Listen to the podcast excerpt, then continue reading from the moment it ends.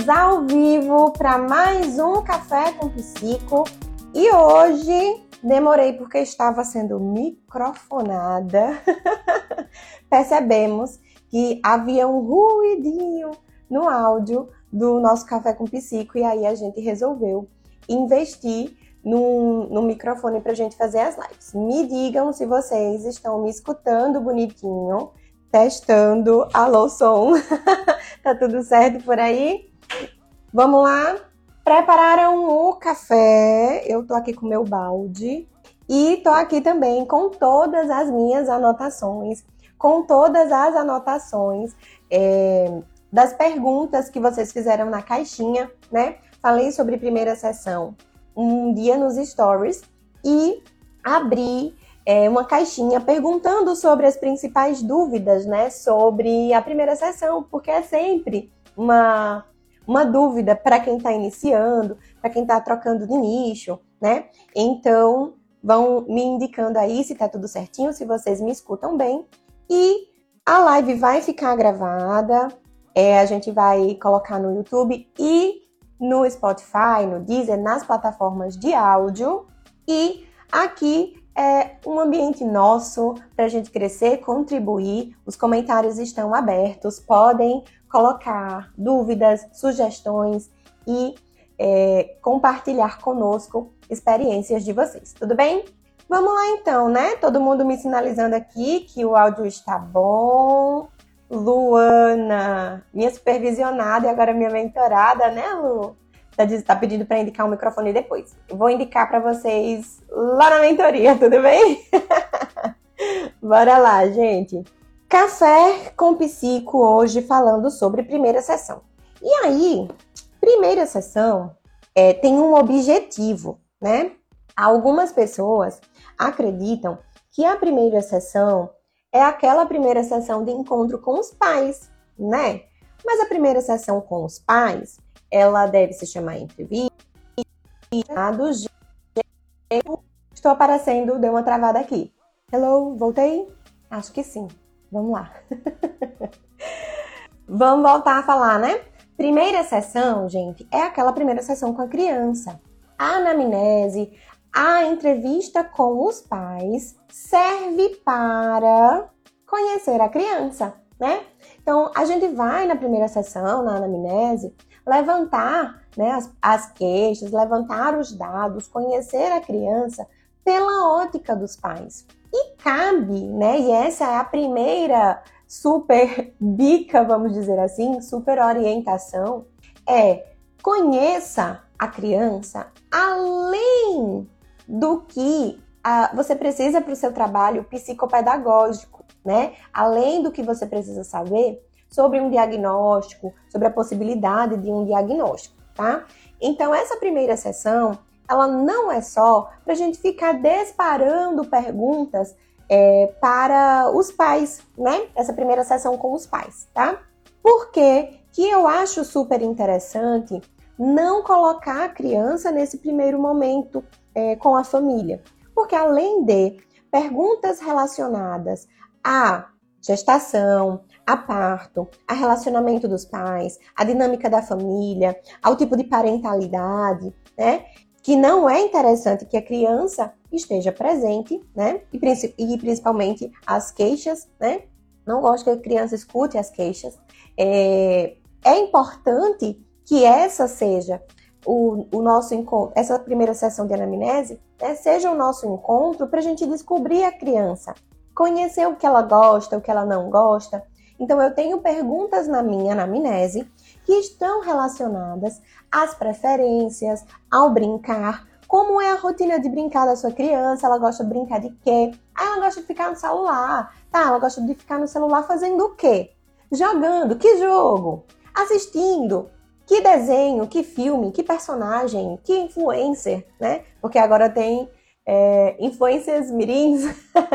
o que é que a sua criança gosta? Então tem uma pergunta, né? Tem uma etapa da minha anamnese que é totalmente voltada para conhecer as crianças, as crianças, né, de, com fins é, de preferências, para eu tentar organizar estratégias de primeira sessão para que essa criança se sinta motivada, engajada em estar comigo e permanecer comigo, certo? Então, é, a gente deve esquecer transtorno, deve esquecer queixa, deve esquecer é, indicação, quem indicou, quem deixou de indicar, nessa hora da, da primeira sessão, em pensar a primeira sessão, tá? Então você vai conhecer na anamnese, na entrevista, ou do jeito que você chama com, com a família, né? Esse, esse momento com a família, você vai conhecer essa criança. E você vai planejar esse primeiro encontro. Ah, Jussi, mas você disse lá nos stories que era sem demandas que era sem protocolos. Sim, eu disse que era sem demandas e sem protocolos. Continuo dizendo que é sem demandas e sem protocolos. Mas essa primeira sessão, ela precisa sim ser planejada.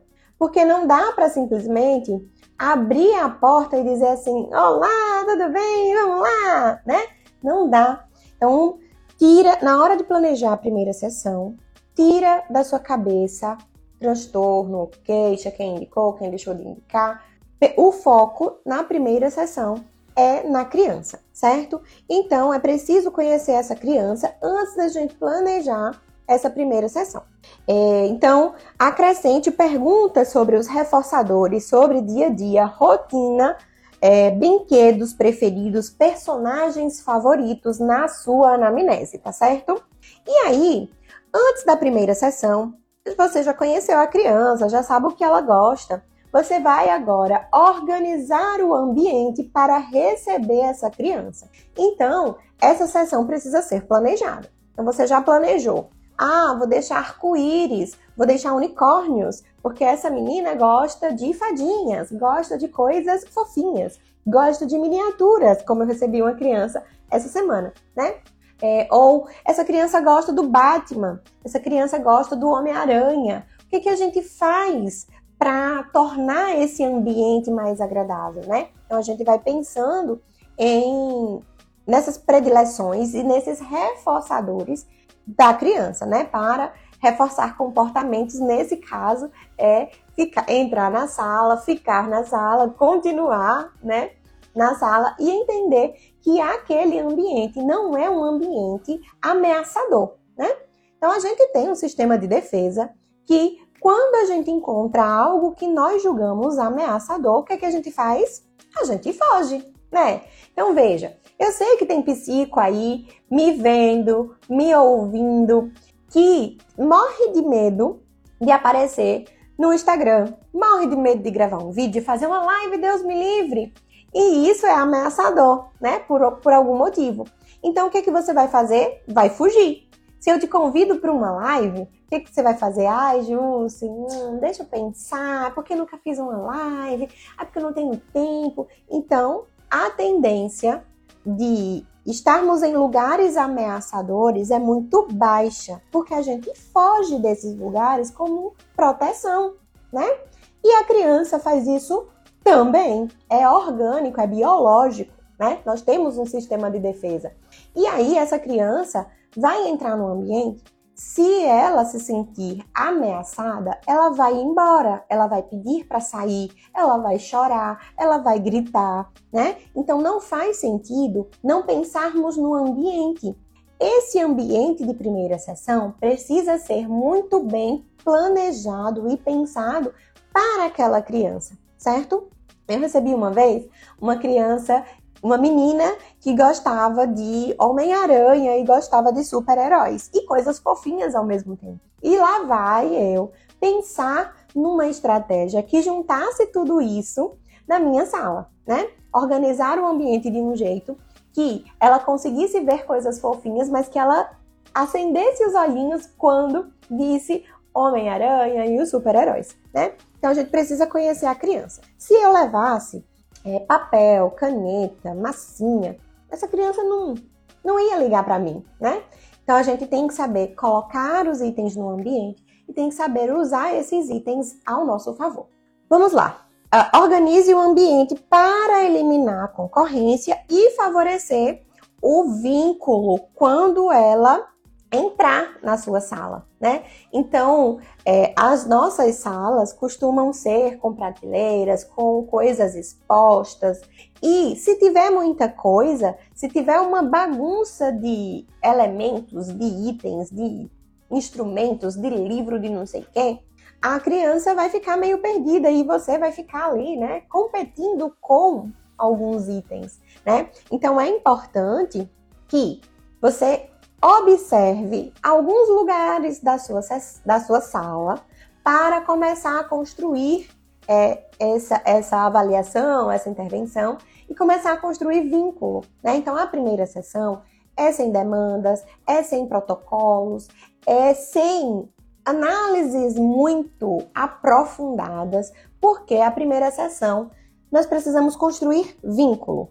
Então, né, precisamos estar dispostas a cativar, a conquistar aquela criança, certo? Então, a Jus, pense nos recursos e tudo mais, né? Então, pense também em como você estará disponível nessa relação, nessa construção de vínculo, né? Então, quando a gente está construindo vínculo, a gente precisa chamar atenção para a gente, né? Então, lembre-se que o melhor recurso de uma psicopedagoga é ela mesma. Quando nós trabalhamos com criança, quando nós trabalhamos com crianças neurodivergentes, principalmente, nós precisamos centrar a atenção para nós, porque para a criança, para algumas crianças, vai ser muito mais fácil interagir com o boneco, brincar sozinha, brincar estereotipado, né, com movimentos repetitivos, do que brincar conosco, né? Então, cuidado ao pensar os itens da primeira sessão, porque esses itens precisarão ser estrategicamente apresentados para que você seja o centro é, da atenção dessa criança, né? E o foco dessa primeira sessão será sempre a criança. Então a gente vai observando algumas coisas e no fim você anota, tá bom? É, coloquei aqui uma anotação bem importante, né, sobre essa questão que o recurso é você além de estar é, disponível com o teu tempo, com a tua sala, você precisa estar disponível à conexão com essa criança, né?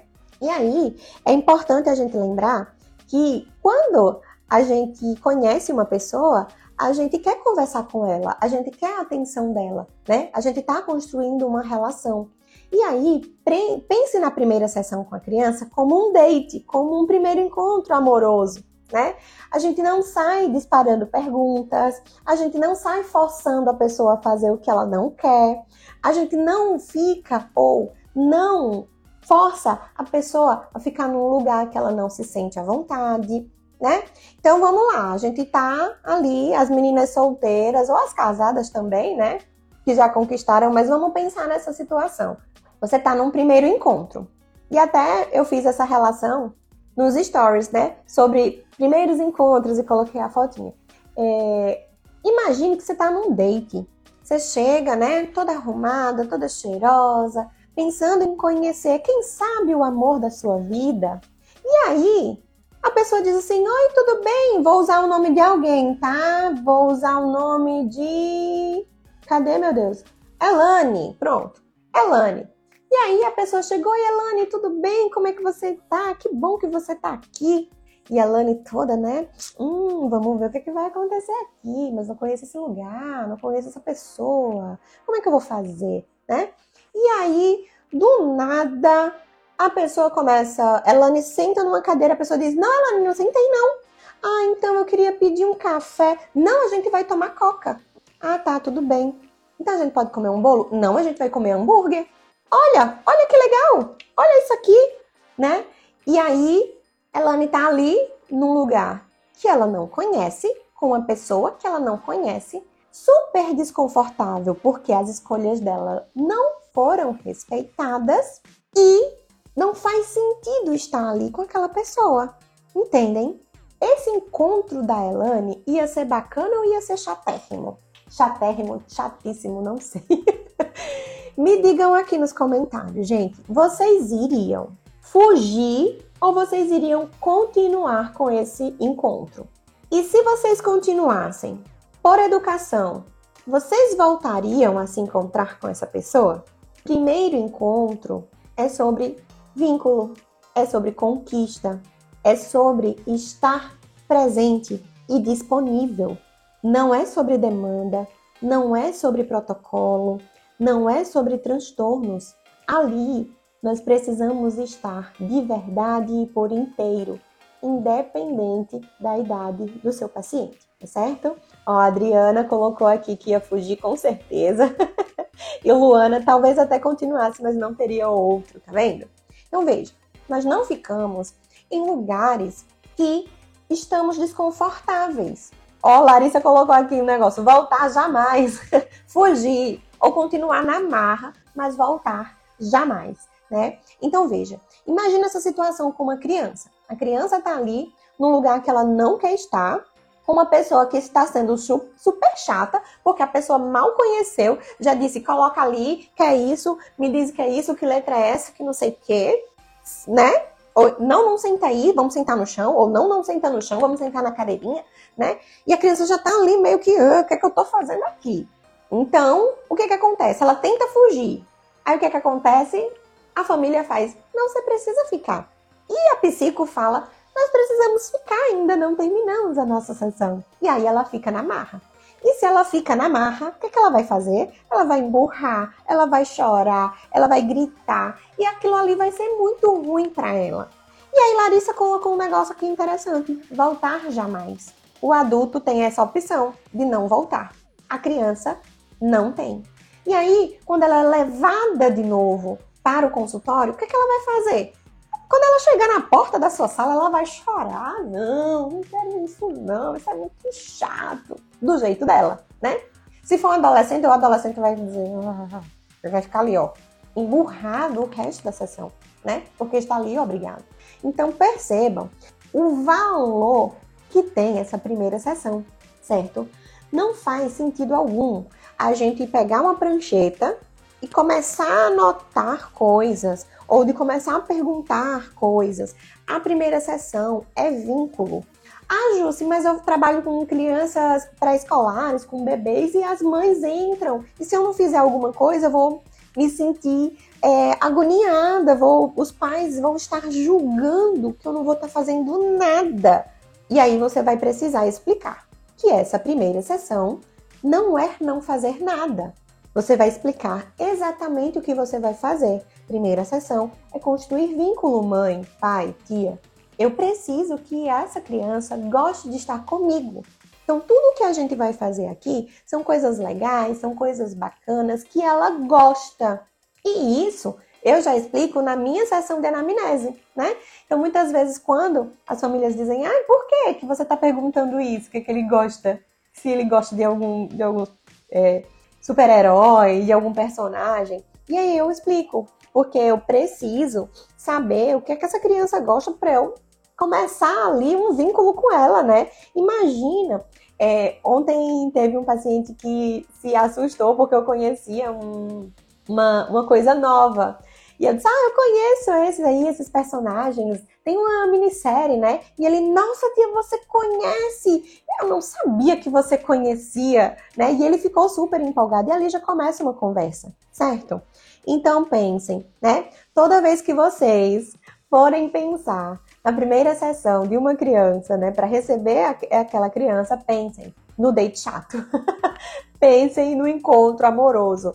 Será que eu vou encontrar o amor da minha vida? Então, pensem, será que eu vou ser o amor da vida dessa criança? Será que ela vai querer vir assim? Quando chegar na próxima sessão, batendo na porta, dando tchau pra mãe, dizendo, uh, eu quero ficar aqui porque aqui é legal, sabe? Então, veja, pense, planeje, como se você fosse encontrar o amor da sua vida, mas pensando na parte psicopedagógica, né?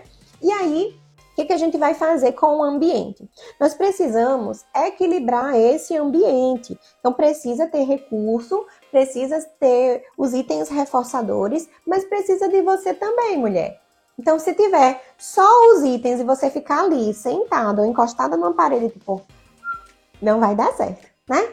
Não vai estar tá construindo conexão. A criança vai estar tá se conectando com a sua sala e não com você, né? Então, não importa a hiper mega sala que você tenha, lembre-se sempre que você será o melhor recurso para essa criança, tá? Então, precisa da, dos recursos e precisa de você, né? Então, eu não uso EOCA. Eu acho que eu já falei isso aqui, né? Eu não uso EOCA. Eu acho uma, um instrumento, um protocolo super desatualizado, sem evidências científicas suficientes, que é muito chato, que a criança não gosta e há muito tempo eu não utilizo. Ah, Jussi, mas será que não seria interessante observar as coisas que ele nos permite? Sim, seria, mas a gente pode observar isso de outra maneira, de uma, de uma forma muito mais prazerosa e motivadora para essa criança, tá? Então eu não uso EOCA e eu prefiro observar o que seria observado na EOCA em outro momento e de uma forma brincante, de uma forma mais legal, tá bom? Larissa Cordeiro, o que é isso? A EOCA é um instrumento de primeira sessão que a maioria das psicopedagogas clínicas e institucionais são orientadas a fazer. Então, nós temos. É, pera, deixa eu lembrar se. Eu sei que é. Ah, enfim, nem lembro mais o que a sigla quer dizer. Mas existe uma caixa transparente que serão colocados alguns itens. Então, os itens já vêm ali numa listinha de itens para a gente colocar: lápis, é, tesoura, massinha, não sei o que, letra. Tá. E aí tá ali na caixa transparente. Você acha que essa criança vai querer abrir essa caixa? Aí, ó, Luana me salvou. Entrevista operativa centrada na aprendizagem. Isso é chato, isso é chato, chatérrimo, chatíssimo. Chato ao quadrado. Pra mim, e para a criança. Então veja, lá vamos lembrar do, do, do, do, exemplo do encontro amoroso, do date. Tá ali. Todo mundo é, chega lá arrumadinho, com expectativa, e de repente a pessoa diz: Me mostra o que você sabe fazer. Aí você diz: o quê? Vou fazer o quê? Vou fazer crochê? Vou fazer café? Vou fazer o quê? Né? Então a EOCA começa com a consigna me mostra o que você sabe fazer. E abre uma caixa com um monte de item que a criança tem aversão, né?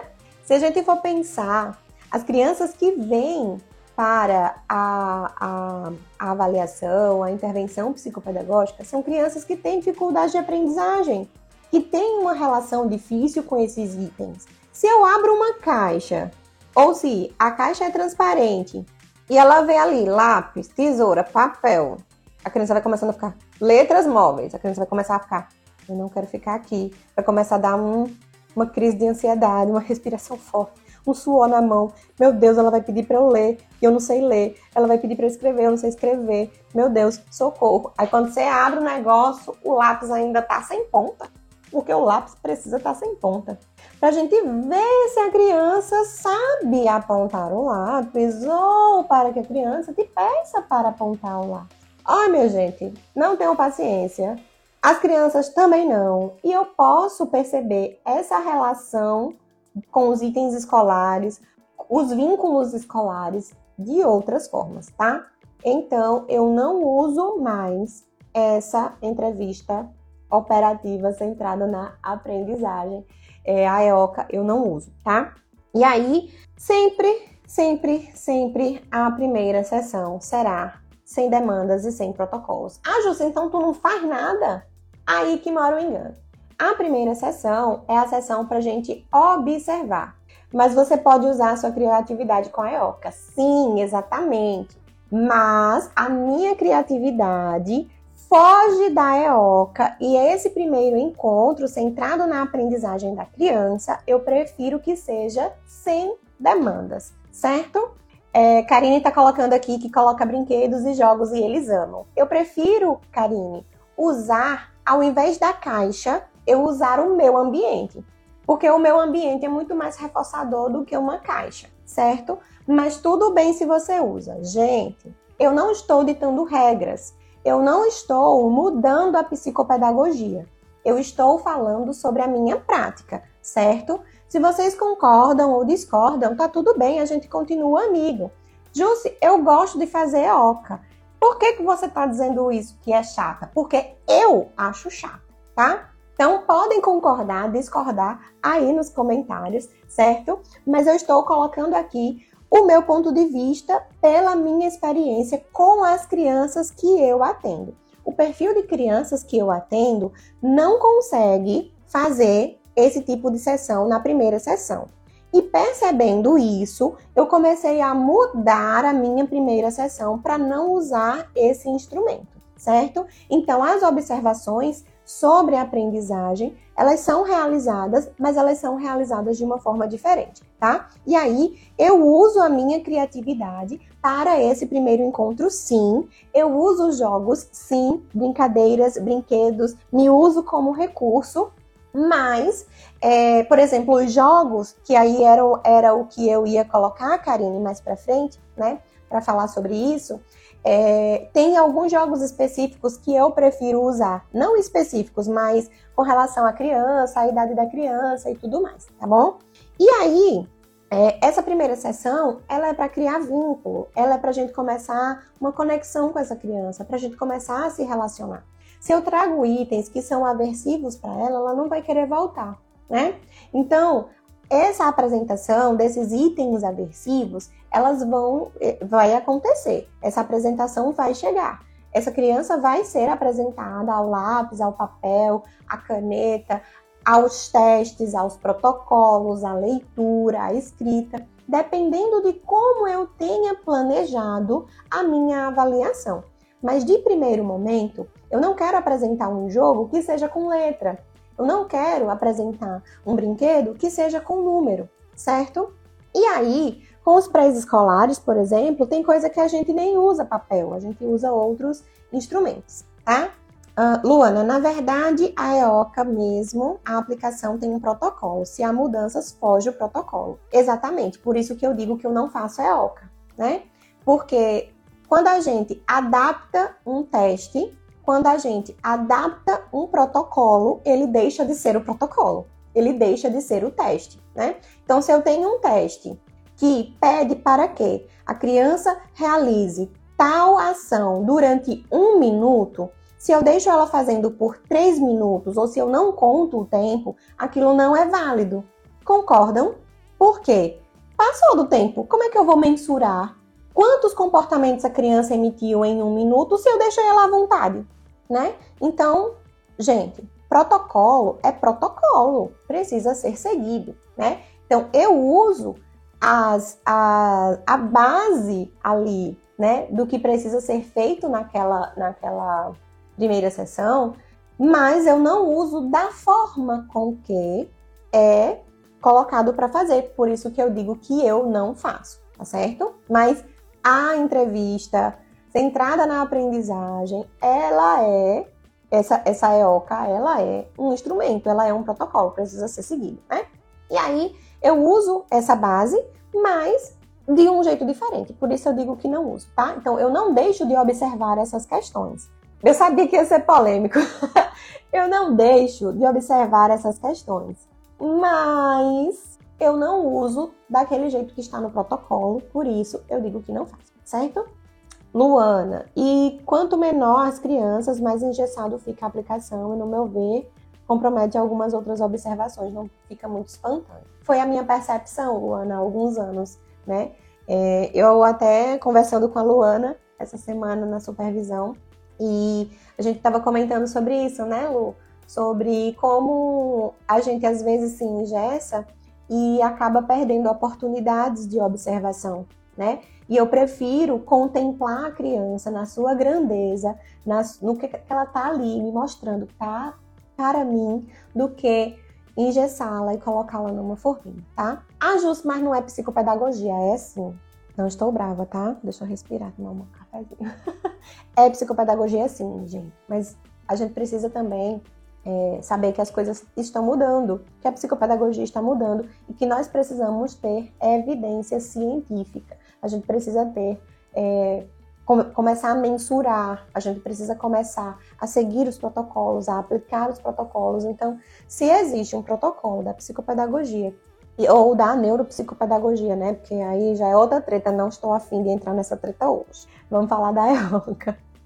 É, enfim, né? Existe um instrumento, precisa ser utilizado, mas se ele está ali, ele foi construído, ele foi pensado numa teoria que tem muitos anos, foi pensada para outras crianças, foi pensado para outro contexto histórico. Vejam os nossos contextos. Se a gente usa um instrumento desatualizado, se a gente usa um instrumento que foi pensado para uma criança para lá 1930, a criança de 1930 não é a criança de 2023. Como é que a gente vai usar um negócio descontextualizado, né? Então veja, se você tivesse com dor de cabeça e lá alguém que pensou o primeiro remédio para dor de cabeça fosse dar uma martelada, já existem remédios para dor de cabeça, já existem remédios para enxaqueca. Você ia ser submetido a uma martelada?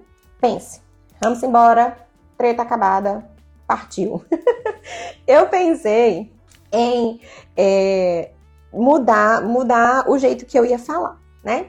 Sobre primeiras sessões, porque algumas pessoas, algumas perguntas da caixinha envolviam é, idades diferentes. Então, eu preferi dar essa primeira é, instrução, essa primeira parte, né?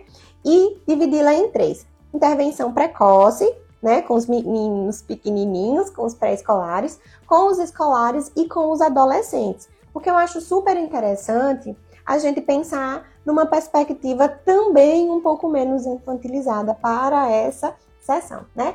A minha faixa etária é uma faixa etária menor, são crianças, então eu sempre vou falar de criança, vou falar de brincar, vou falar de brinquedo, mas essa primeira sessão precisa ser uma conquista, né? Ai, Jus, mulher do céu, eu trabalho com adulto, tu tá me dizendo pra eu conquistar o meu paciente. Não, mulher, não nesses termos, né? mas existe sim né, uma, uma conquista ali, uma conexão, porque se a pessoa não estiver à vontade, ela não vai ficar, né? Vamos lá com intervenção precoce. A primeira queixa de intervenção precoce é desenvolvimento. Então, a gente precisa pensar o que, que a gente vai observar ali naquela avaliação. Pensando em observar essa avaliação, a gente precisa também pensar que no que a gente vai observar nessa primeira sessão, certo? E aí, mas tu não disse que não tem demanda, que não tem protocolo, já tá dizendo que é para eu observar. Lógico, você não vai ficar que nem uma porta, né, mulher? Então, veja o que, é que você vai fazer. A primeira sessão é para construir vínculo. Você vai estar tá ali, disponível, disposta, entregue à conexão com aquela criança, com aquele indivíduo. Mas, quando a sessão acaba, você precisa registrar o que foi que você observou. Vou colocar no fim aqui do, do, do pré-escolar, da intervenção precoce, algumas questões que a gente pode observar, tudo bem?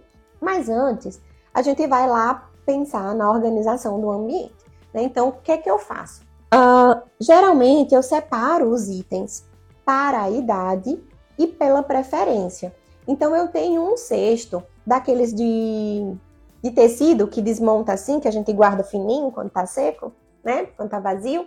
E aí eu coloco os itens ali e deixo numa posição na sala que a criança veja. E aí ela vai lá olhar, né, perguntar o que é e tudo mais. Então, prepare uma cestinha do brincar, uma caixinha do brincar com itens que essa criança goste, tá? E aí, é interessante na intervenção precoce que se a criança for um, uma criança já que ande, né? Porque eu já recebi crianças que não andavam. Coisa fofa de tia Júcia. Mas se a criança já anda, ela vai estar livre no seu ambiente, né? Para desbravá-lo, para ser curiosa, para perguntar o que é isso aqui, hum, deixa eu ver, tem um livrinho que faz barulho ali, né? Então, se ela se sentir acuada, se ela se sentir desconfortável, ou se ela, se ela se sentir invadida, né, com medo, ela vai mudar de lugar, né? Então a criança geralmente, quando tem aqui alguma coisa, você se aproxima, a criança foge. Então eu coloco zonas de estimulação. E aí eu saio espalhando cantinhos ali, um cantinho ali. Então todo lugar que essa criança se movimentar vai ter algum item ou alguns itens que ela goste ou que facilite a interação da criança comigo, certo? Ou dela se situar no ambiente. Então, crie zonas de estimulação na sua sala. Hoje, os minha sala é tão pequenininha. Ô, oh, mulher, vamos é, ali aguçar a criatividade para ver como que a gente pode fazer para organizar o ambiente para essa criança é, ter por onde se locomover, para essa criança observar de um jeito. Porque, veja, se você coloca todos os itens num lugar só, quando ela fugir, ela vai fugir para a porta, né? E a porta é o lugar de ir embora. E aí pode ser que ela abra, que ela saia correndo, que ela vá embora e acabou a tua sessão, né? Acabou o vínculo. E se você encosta na porta e diz: Não, não tá na hora de ir embora. Não, vai sair agora. O que, que a pessoa vai fazer? O que, que a criança vai fazer? Essa pessoa é ameaçadora, porque eu tô querendo fugir. Ela tá fechando a porta, me impedindo de fugir, de encontrar a minha mãe, né? Então, geralmente, eu crio zonas de estimulação. Crio também, existe, na verdade, né? Um cantinho de conforto social. E aí, quando eu pensei né, na minha sala, na reforma da minha sala, eu pensei em colocar um puff e instalar um puff de um metro em que a criança se sinta confortável. Então, se ela quiser fugir, quiser deitar, quiser se esconder, ela vai ter um lugarzinho ali para ela, tá? Então, eu sempre penso em um lugar, né? É, eu não gosto muito de almofadas, de, de coisas assim, então eu não tenho no, no meu consultório, né? Mas almofadas é interessante, um tapetinho fofinho, ou um, uma cabana, ou um balanço, coisas do tipo, tá? Um lugarzinho ali que se ela sentir com medo, se ela sentir acuada, ou se a gente pode aproveitar o simbólico, né? Ter ali um cantinho de conforto social, no meu caso é o puff, tá? E aí eu sempre deixo na minha mesinha, isso eu tô falando para pré-escolares, tá? Sempre deixo na minha mesinha itens de papelaria mesmo, assim, como quem não quer nada, sabe? Despretensiosamente, mas o papel, papel branco ou papel colorido, é, canetinhas, massinha, alguma coisa que a criança goste, se a criança gostar, tá? E aí, é, Coloco os itens na minha organização, né? Eu tenho um nicho mais alto, tenho uma casinha de boneca, assim, que tem nichos altos, que tem um compartimento que é mais baixo, que as crianças podem abrir. E aí tem um, uma telinha ali, né? Um, um tramado, que dá para ver o que é que tem dentro ali daquele compartimento, então as crianças geralmente olham e abrem, porque ali tem itens que elas podem acessar itens que elas gostam, brinquedos, bonecas, enfim, certo? E aí eu sempre coloco alguma coisa mais em cima, alguma coisa mais embaixo, uma coisa no chão, uma coisa comigo, né? A bolinha de sabão vai sempre no bolso, no bolso ali da, da calça, né? E eu tenho também um jump.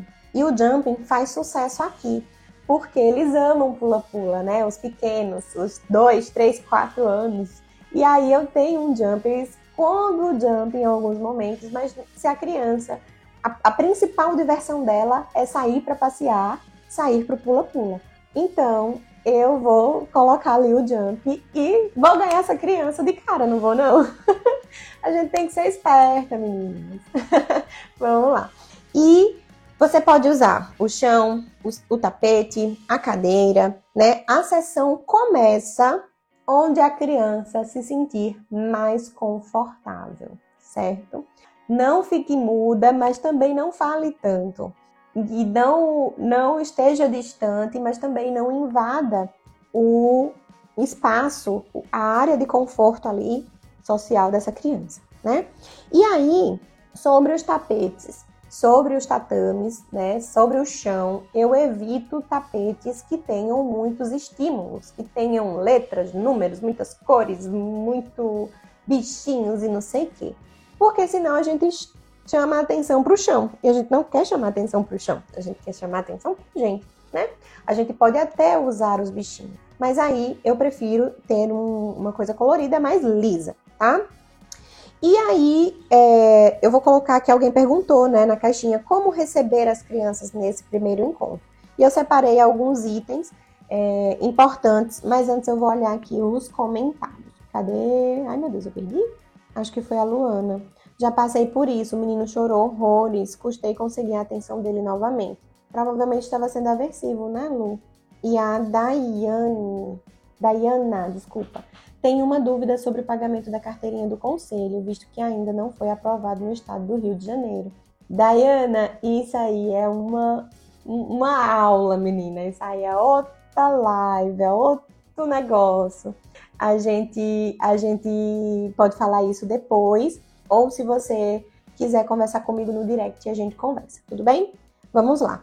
Como receber a criança? Geralmente, as crianças pequenas e algumas crianças grandes também, né? Elas têm medo de injeção, de vacina, de enfermeiras, de médicos, dependendo do médico, né? E aí eu atendo nessa primeira, nessa primeira sessão, eu atendo sem jaleco. Ou então eu uso o jaleco muito coloridinho, muito fofinho, cheio de bichinhos, de coisinhas que a criança vai gostar, tá? Então, geralmente eu atendo sem jaleco, de roupa comum mesmo. Depois que a criança vai se habituando, se houver necessidade, eu uso o jaleco, tá bom? E aí, como é, menina, que a gente recebe essa criança de primeira infância, né, de intervenção precoce? Com animação, com acolhimento e principalmente com respeito. Não invada esse espaço, esse desabrochar dessa criança, tá certo? Outra coisa que é importante fazer é deixar os pais na sala. Ai, Justa, eu nunca fiz isso. Então vamos pensar que se você não conhece aquele ambiente, se você não conhece aquela pessoa, você tem dois anos e você está num lugar com uma pessoa desconhecida, um lugar desconhecido, você não sabe o que, é que você vai fazer. Tem uma mulher falando loucamente umas coisas que eu não estou entendendo. Eu vou querer ficar longe da minha mãe e do meu pai? De jeito nenhum. A primeira coisa de uma criança como proteção é procurar os pais, é procurar a mãe. Se você rompe isso na primeira sessão, você mostra, você ensina para essa criança que ela não pode confiar em você ou que ela está desprotegida, porque a primeira coisa que você fez foi separá-la da pessoa que a protege nesse mundo né? Então pensem em deixar as famílias entrarem nos consultórios, de deixar as famílias participarem dessas sessões, ou pelo menos dessas primeiras sessões, tá bom? Então deixa a família entrar, deixa a família lá na sala, né? Então, é, os pais eles ficam na sala na intervenção precoce, nos meninos muito pequenininhos, nos bebês, os pais ficam na sala, primeiro porque eu preciso que eles aprendam, algum manejo, a, observar algum comportamento, enfim, né? Segundo, que existe essa questão do vínculo. Ah, Jus, mas se o vínculo tá com a mãe, e como é que eu vou fazer?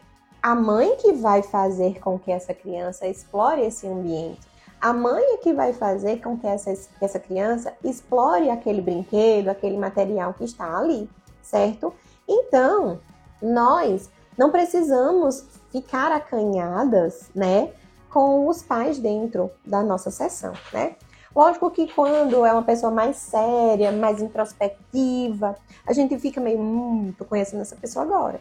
Mas é o teu trabalho, né? Nós trabalhamos com crianças e quem trabalha com crianças trabalha com famílias, né? Então precisamos estar abertas a essa possibilidade, certo? Então, na intervenção precoce, crianças muito pequenas, os pais ficam na sala porque ela se sente mais segura e se ela fugir, para onde que ela vai fugir? Pro colo da mamãe. E a mamãe tá dentro da sala. Olha que legal. A criança não vai fugir da sala, né? E aí, geralmente eu apresento a minha sala, eu vou mostrando, dependendo da idade, quando eles têm ali 3, 4 anos, quando tem uma interação legal, uma atenção compartilhada bacana, eu vou mostrando, olha só, esse é o lugar dos brinquedos, esse é o lugar dos livros, não sei o que, esse de livros. E aí a gente vai, vou apresentando a sala e peço, você quer brincar com o quê? Já com as crianças menorzinhas, que ainda não falam bem de intervenção precoce mesmo, a gente vai colocando ali naquele cestinho, geralmente o que elas fazem é entrar, catucar ali o cestinho, ver com que elas brincam e puxar alguma coisa para brincar. E aí a gente vai brincar junto com elas, tá? E o que faz sucesso aqui em primeiras sessões são bolinhas de sabão e os brinquedos favoritos. Então você tem que perguntar sobre isso na sua anamnese, né, mulher? Jus, mulher, mas o brinquedo favorito dessa criança eu não tenho, é caríssimo. Eu vou comprar, então se eu vou sair comprando tudo isso, não, gente. A gente coloca alguma coisa parecido, pede para a família trazer o brinquedo e aí a gente vai construindo ali uma relação, certo? O uh, que mais? O que observar na primeira sessão de intervenção precoce, né? O que, que a gente vai fazer então se não tem demanda e não tem protocolo? A gente vai observar essa criança né? Como é que ela se comporta? Como é que ela se comporta diante dos itens que estão ali apresentados, que estão ali dispostos, né? A gente vai é, começar a observar quais são os itens de preferência. O que a família me disse é realmente o que a criança se interessou? Qual é a atividade, o brinquedo, o item mais motivador da minha sala para aquela criança, né? E a gente vai precisar observar também o nível, o, o nível não, mas os comportamentos, né, que são aversivos, que são, que estão ali, que indicam que aquela criança vai ser uma criança de difícil acesso, né? Se eu pego a massinha e a criança faz, aí eu vou continuar insistindo com a massinha? Não, eu já sei que a massinha não é legal para ela. Então eu vou precisar fazer ali uma observação sobre esses itens, né? E aí, essa primeira sessão é uma, é uma sessão para a gente observar e começar a planejar a avaliação. Então, não existe plano de avaliação sem essa primeira sessão, sem conhecer a criança, né? Então, quando eu for pensar na minha avaliação, quando eu vou pensar nas minhas sessões, né, e planejá-las, eu vou colocar itens que a criança gosta junto com itens que ela não gosta tanto, que eu preciso testar, né? E aí eu preciso saber, essa criança senta, essa criança atende a esse comando de sentar, ela compartilha a atenção e nessa primeira sessão a gente já começa a observar algumas coisas, né? Então, se eu percebo que essa criança ela não senta e ela não para, ela fica ali rodando pela sala, olhando o item, olhando o outro, que ela coloca tudo no chão, mas não brinca com nada, isso já é uma evidência para mim, né? Então é interessante você observar essas questões, tá certo? Dúvidas sobre primeira sessão com pré-escolares, com os pequenininhos, que aí eu já vou partir para os grandinhos. Não, né? Então vamos embora. Com os escolares, com as crianças maiores, né? As primeiras queixas, na verdade, as principais queixas, queixas que chegam para a psicopedagogia são queixas relacionadas ao rendimento escolar, a questões acadêmicas. E se a gente começa uma primeira sessão cheia de letra, de número e de coisas ali, não vai ser legal para essa criança. Vai ser aversivo, vai ser traumatizante, vai ter a mesma relação que a escola tem, né? O mesmo vínculo para ela que é a escola. E aí, é, às vezes algumas mães falam: "Ah, você vai para prof, você vai para pro, é a professora, é a escolinha". E aí não legal, né? Porque se for primeiro que a gente não é professora, né? A gente já tem que desmistificar isso na cabeça das famílias. Mas se a escola tem um, uma vinculação ruim com a escola, com itens de escola, com pessoas, né, personagens da escola, ela vai generalizar para você. Então, se é aversivo para a escola, e se eu vou para uma escolinha, mesmo que seja toda colorida, cheia de não sei o que, tem uma tia diferente, eu não quero ir, que é escolinha, né? Então, vamos começar a pensar nessa perspectiva de que a criança escolar que chega para você. Desligou? Aqui. Vocês me escutam agora? Alô, alô, alô. Ah, tá ouvindo, ótimo. Perfeito. Não deu certo aqui o nosso microfone. Vamos lá. Então veja, se é, essa criança tem ali uma, um, uma dificuldade de aprendizagem ou um transtorno de aprendizagem, ou se ela teve uma má vinculação com a escola, se aconteceu algum problema ali naquela escola, com aquela professora, que a deixou desconfortável. Se a gente diz que é uma escolinha, a criança não vai querer ir, né? E se eu começo a apresentar livro, papel, letra, número, não sei o que, a criança vai querer fugir. E justamente por isso, na minha sala não tem decoração com letra e número. Vocês já perceberam? Quem ainda não conhece minha sala, né, tem um destaque aqui no meu Instagram que tem consultório. E aí tem as etapas lá da, da, da construção e tudo mais. E eu explico no fim do, dos destaques por que cada coisa. E vocês vão ver que não tem pintura na parede com letras, que não tem itens que tenham letras e números. Ah, Justo, mas você não é psicopedagoga? Sim, sou. A família precisa saber que eu sou psicopedagoga e que eu trabalho com aprendizagem. A criança precisa se sentir confortável. Então, se eu coloco um ambiente que parece escola, a criança vai fugir.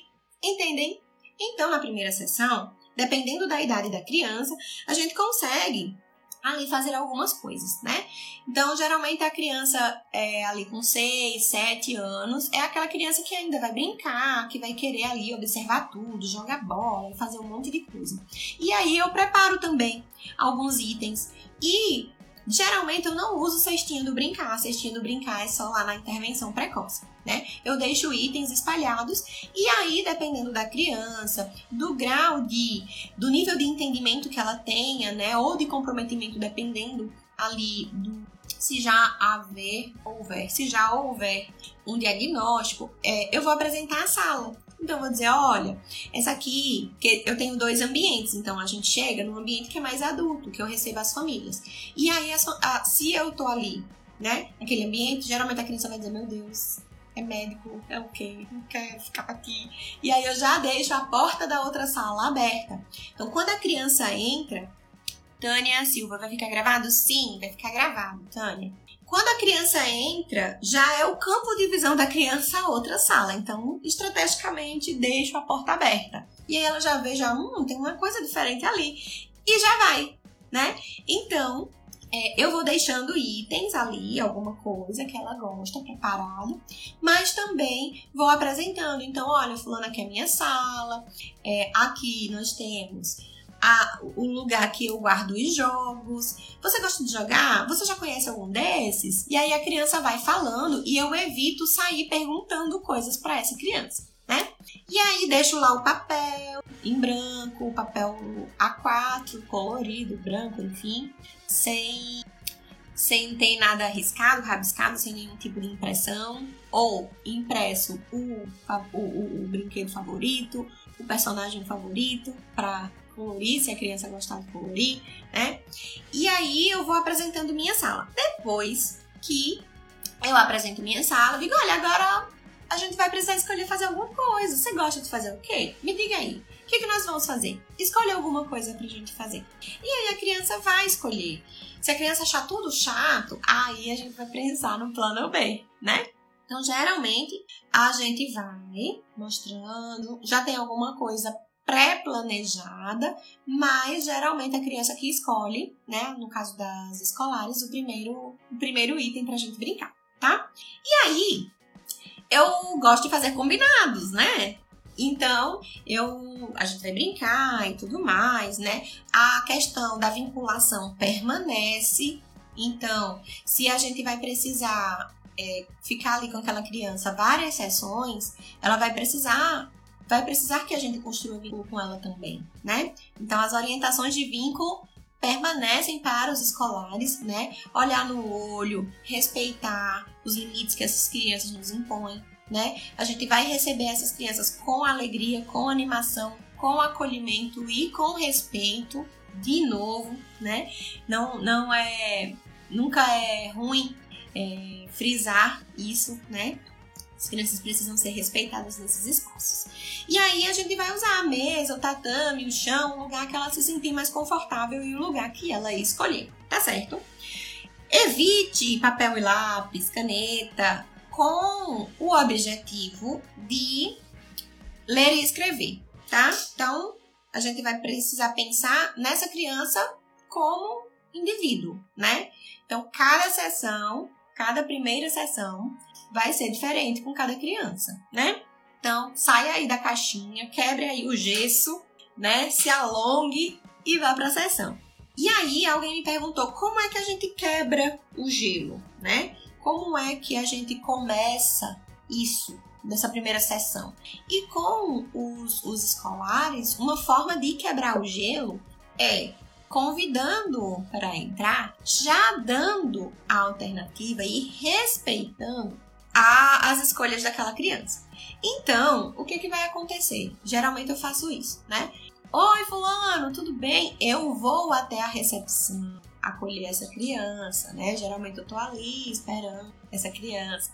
Oi, fulano, tudo bem? Ou então a criança já chega, né? Eu pergunto o nome, vai depender muito dessa, dessa relação, né?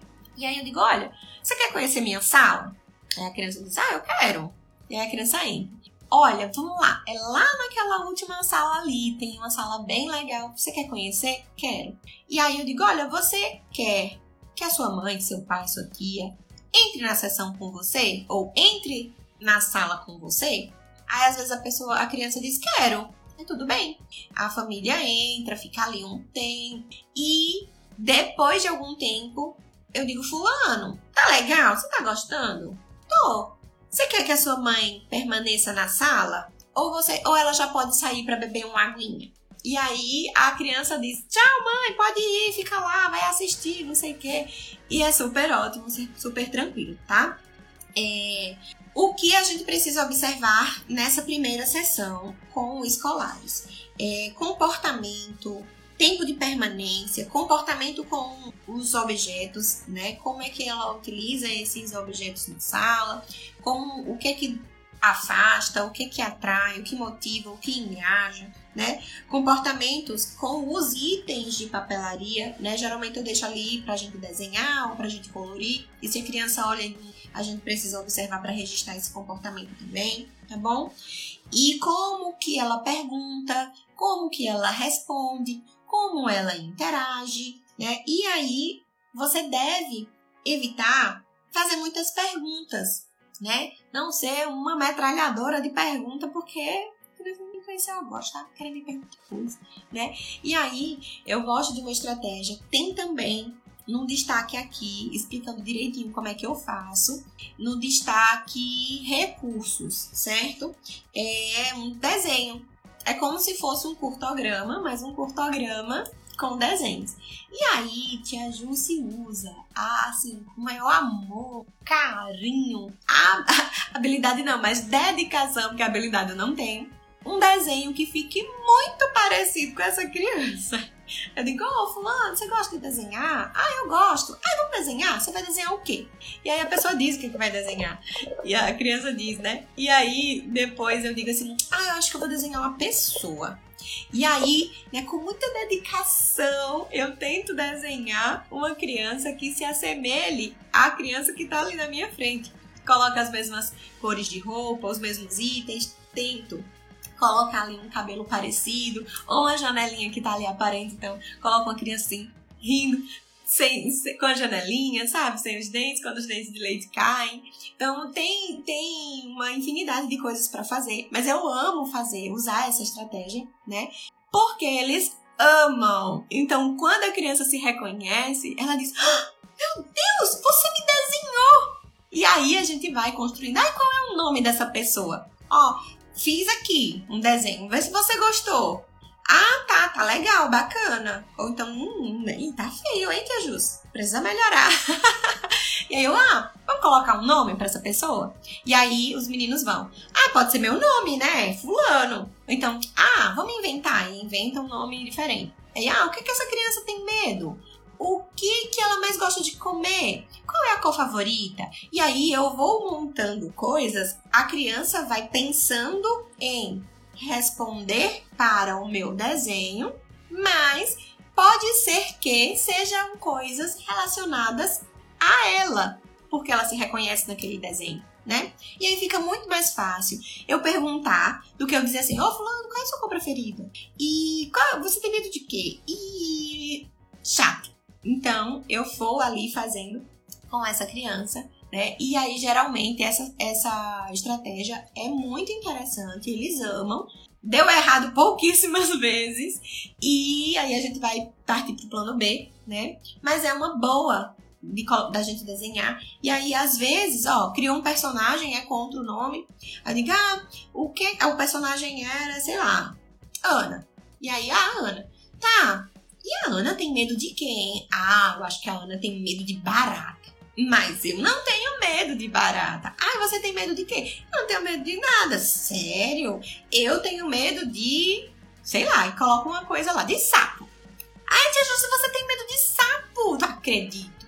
Eu tenho medo de escuro. Então a gente já começa a perceber. Então, ao invés de perguntar, a gente vai perguntando ali, montando, né, um, um, um trabalho e a gente vai colhendo informações sobre essa criança. E aí é super interessante, eles amam, depois a gente vai fazer um jogo, tudo certo? E aí eu coloco à disposição deles jogos divertidos que não envolvam letras, números ou um raciocínio muito técnico, uma coisa muito elaborada. Porque se demora, se é chato, se tem muitas regras, a criança não vai querer fazer, né? E aí o Uno, ou o Pula Macaco, ou o Pula Pirata, é que mais? O jogo da pizza. Eles gostam da pizza maluca, né? Eles gostam bastante porque é só jogar ali, a interação, né? É o susto do pirata que pulou.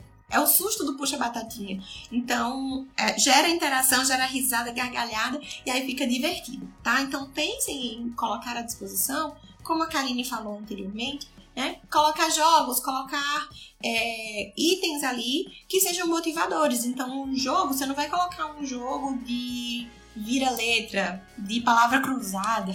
Não faz sentido.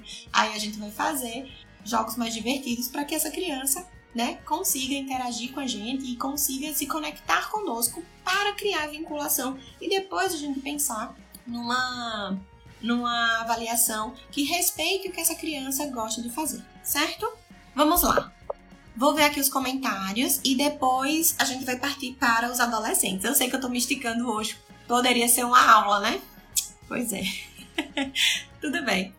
Só sei fazer assim. Se não for para fazer certo, eu nem faço. Vamos lá, vamos lá. Alguém colocou aqui. A Chá Silva.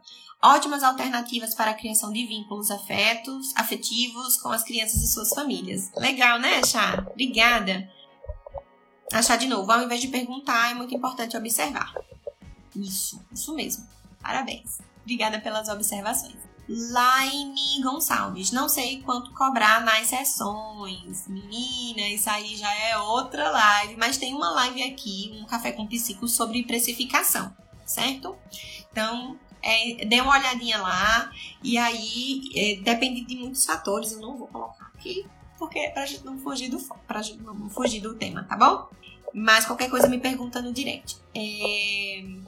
Chá, o lúdico torna a atividade atraente para criança. Isso mesmo, isso mesmo. Muito bem. É... Line, estou querendo começar, mas tenho dúvidas. Amando suas instruções. Obrigada, meu amor. Pois é, vamos começar. As, as os alinhamentos foram até. A, as inscrições para a mentoria foram até ontem, mas qualquer coisa você conversa comigo no direct, tá bom? Que eu ainda vou fazer alinhamento essa semana que vem. Bora lá!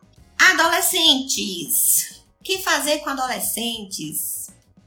Primeiro, que a mesma queixa virá com os adolescentes, né? É, rendimento acadêmico.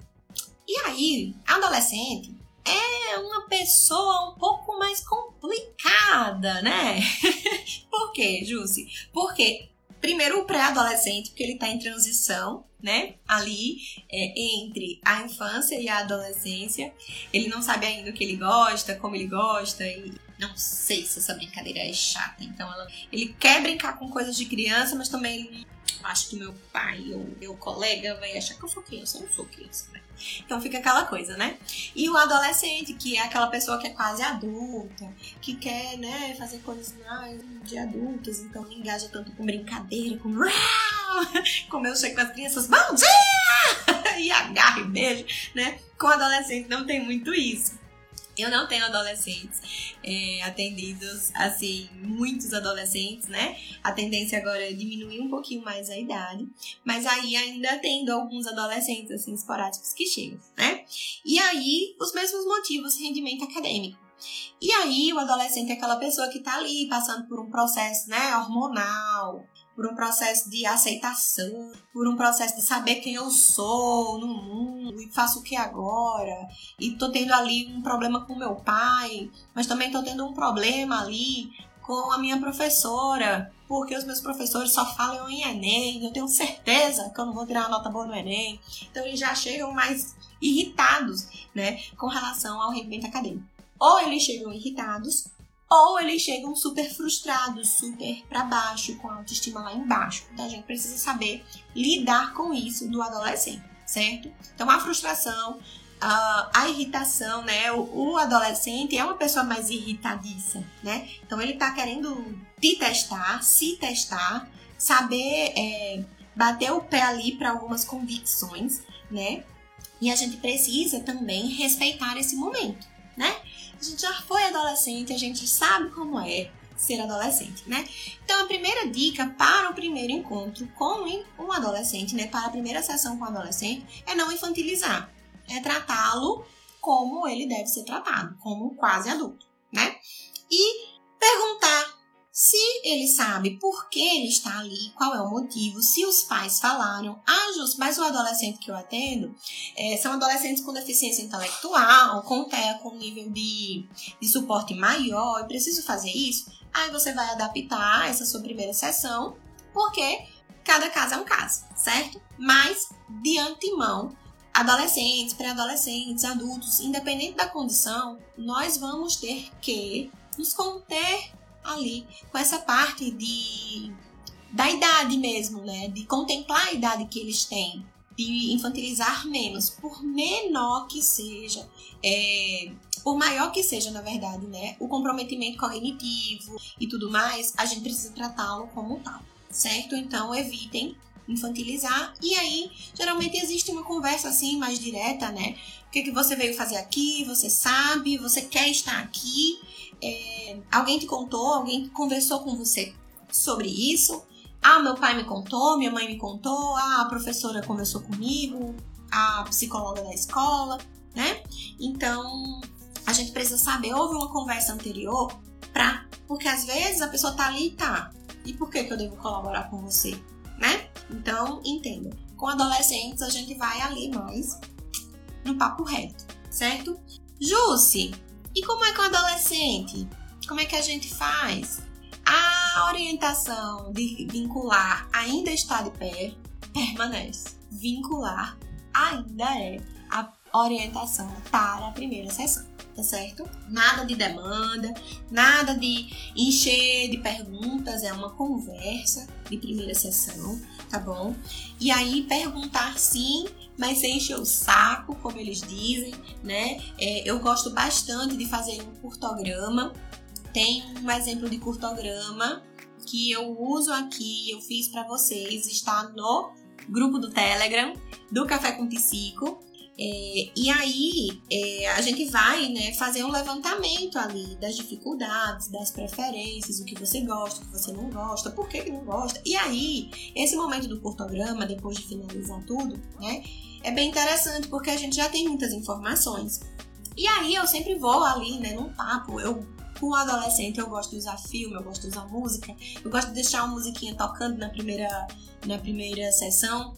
Então tem ali um, um computador no meu, na minha bancada. Eu digo, olha, eu tenho um computador aqui, eu tenho, eu tenho o YouTube aqui, eu tenho o Spotify. Você quer escutar uma música? Quer procurar uma música? Procura aqui uma música pra gente escutando enquanto a gente faz alguma coisa, né? Então eu gosto sempre de de perguntar sobre as preferências musicais, sobre filmes, sobre sobre séries, sobre que mais que eles gostam? Esportes, hobbies, lazer. O que, é que você gosta de fazer? Quando você não tá na escola, o que, é que você tá fazendo? O que, é que você faz dia de domingo? E, e para tentar entender a dinâmica de dia a dia dessa pessoa, desse adolescente, mas também para saber o que é que eu posso usar como motivador, né? Então, ah, tem uma série que a pessoa gosta, né? Então, eu vou lá, vou tentar conhecer os personagens, para fazer analogias, né? Música, livro, isso mesmo. Então, para tentar fazer as, as minhas analogias, né?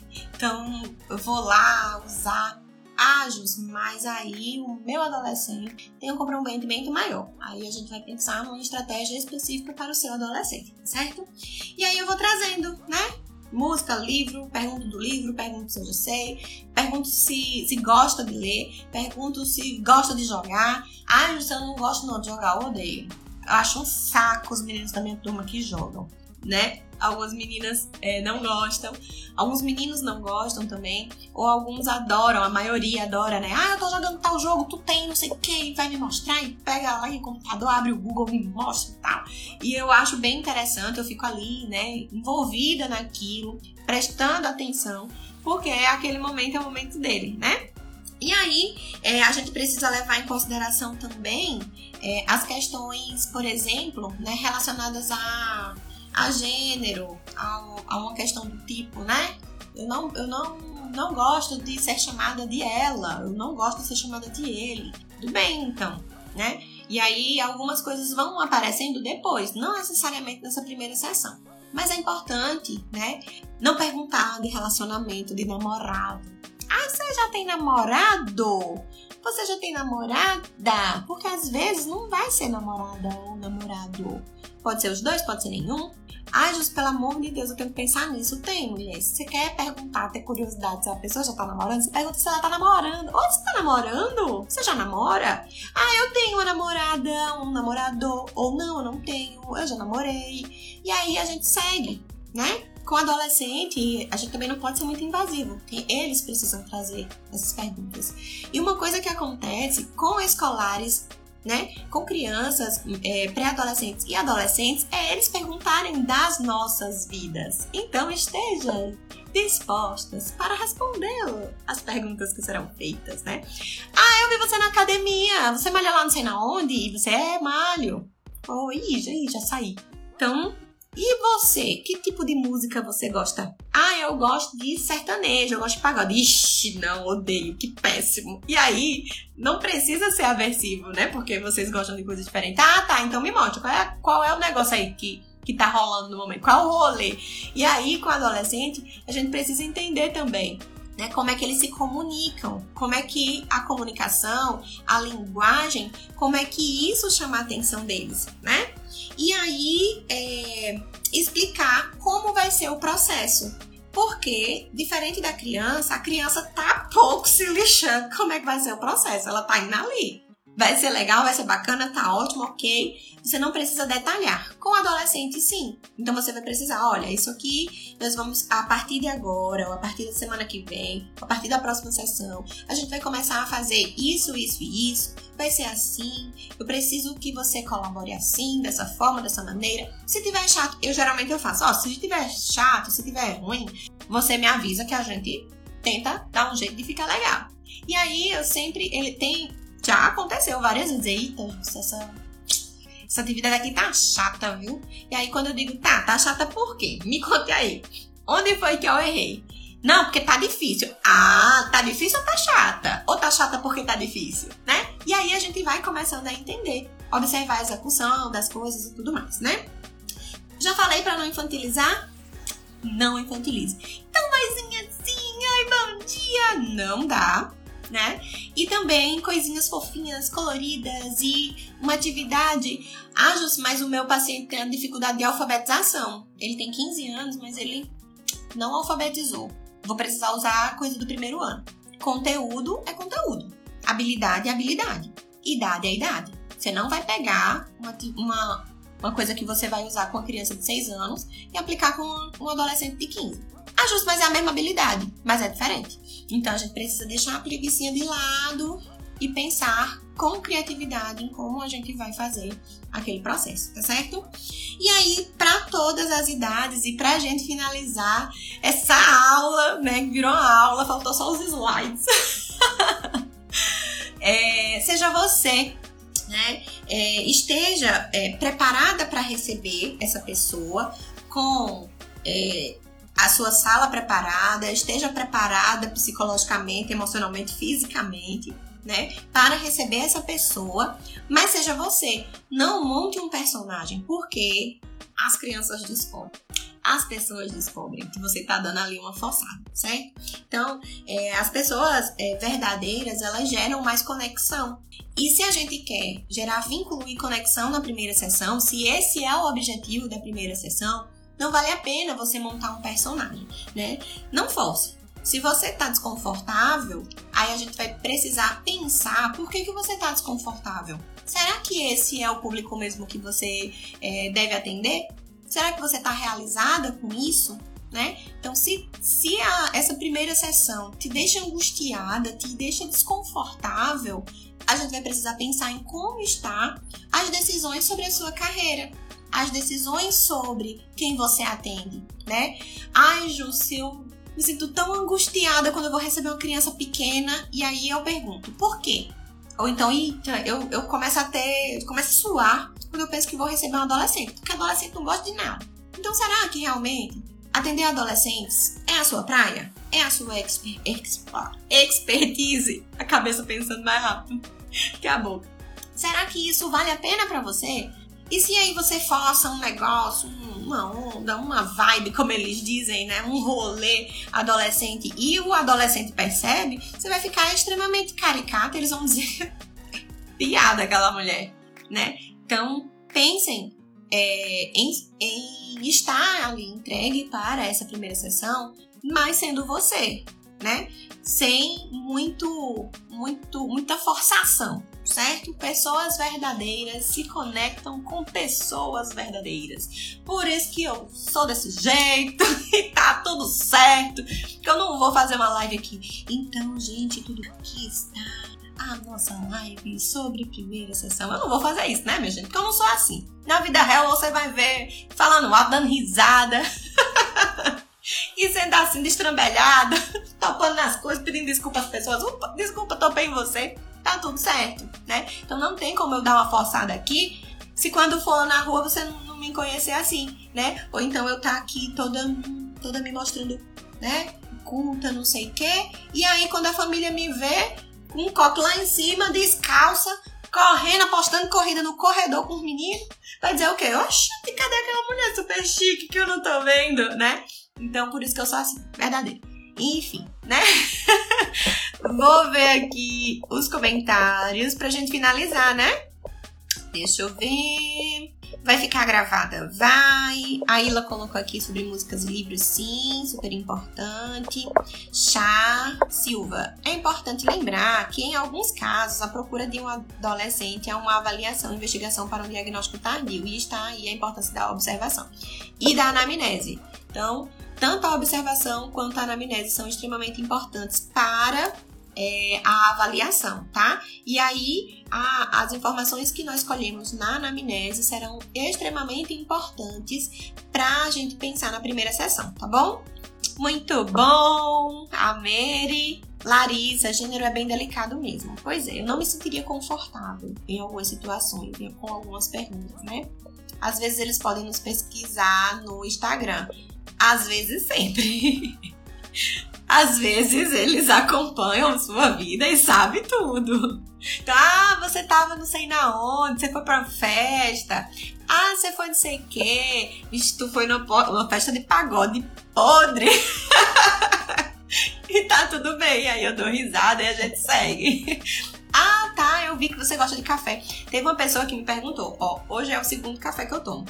Teve um adolescente que me perguntou assim, ô Jussi, é porque assim, de manhã tu só posta o café com a roupa do treino. Tu não toma café, não? Aí eu fui dizer, né? É, que tomava sim, mas que o café para mim funcionava para dar uma acordada no meu corpo e que eu precisava ali e tal. E a gente foi papeando, né? E aí eles pesquisam, eles seguem, às vezes, né? E, as, e assistem os stories e vê a sua vida, o que você mostrar, eles estão olhando. Então é, é bem interessante assim essa questão do Instagram, Lara. Lari. Meire, essa tia Jussi. Obrigada. Cris, como funciona a sua mentoria? Cris é uma mentoria de carreira. É, a gente tem encontros duas, dois encontros mensais ao vivo e nós temos um grupo de suporte no, no Telegram e a plataforma com as aulas. A Tia Jus, professora, séria, lá apresentando tudo bonitinho, vocês veem na mentoria. Aqui é assim mesmo, desse jeito. Uh, Mary, verdade, a primeira atitude deles, pesquisar no Instagram. Pois é, vai ficar gravada, Mary. Chá, fala um pouco sobre o seu trabalho, você dispõe dos cursos ou só mentorias, como funciona? Já no momento eu tenho um curso, que é um curso de anamnese, é um treinamento, na verdade, um curso breve, e a mentoria e supervisão com profissionais, né? O meu trabalho com profissionais, com adultos, na verdade, porque eu não trabalho com adultos, são são com cursos, as supervisões e as mentorias, tá? A, o curso, o treinamento de anamnese está aberto, a supervisão tem um poucos horários, precisamos ver, e a mentoria está com as inscrições abertas. Eu consigo fazer alinhamentos até semana que vem, porque já vai começar quinta-feira. As meninas que estão aí, que são minha mentorada, são animadas. já tô super. Uh, aí, a live fica gravada e tem o canal no YouTube com as anteriores também e com tem no Spotify também para quem vai é, ali dirigindo, né, que não pode assistir, tem também só o áudio. Dá para acelerar, a tia Jus conversa muito, né? Então dá para acelerar aí o sotaque baiano para ir mais rápido. Deixa eu ver. Amo essa tia Jussi. Cris, o valor da mentoria. Cris, posso conversar contigo no privado? Tem um link na minha, na minha bio que tem lá aplicação para mentoria. Aí tem lá um formulário e no final do formulário tem o valor, tá bom? Mas se você quiser falar diretamente comigo, pode falar que a gente conversa. Tudo bem? Gente, acho que não tem mais perguntas, sugestões sobre primeira sessão, né? Vamos finalizar? Deixa eu só. Lid, ansiosa pra quinta. Uh, também tô, Lid. Vamos lá, vou aqui arrumar, arrumar-me para o meu print, que eu só saio fazendo careta Vou colocar na capinha da live que vai ficar gravada aqui no fim. Quem tirou print, quem quiser me marcar, vou repostar todo mundo. Quem tiver dúvidas sobre supervisão mentoria, fala comigo no direct ou no número que está lá na bio como contato, certo? E eu tô por aqui sempre, todo sábado, 8 e 8, com nosso café com psico e aqui nos stories também. Ah, menina, alguém marcou aqui, arroba voa psico.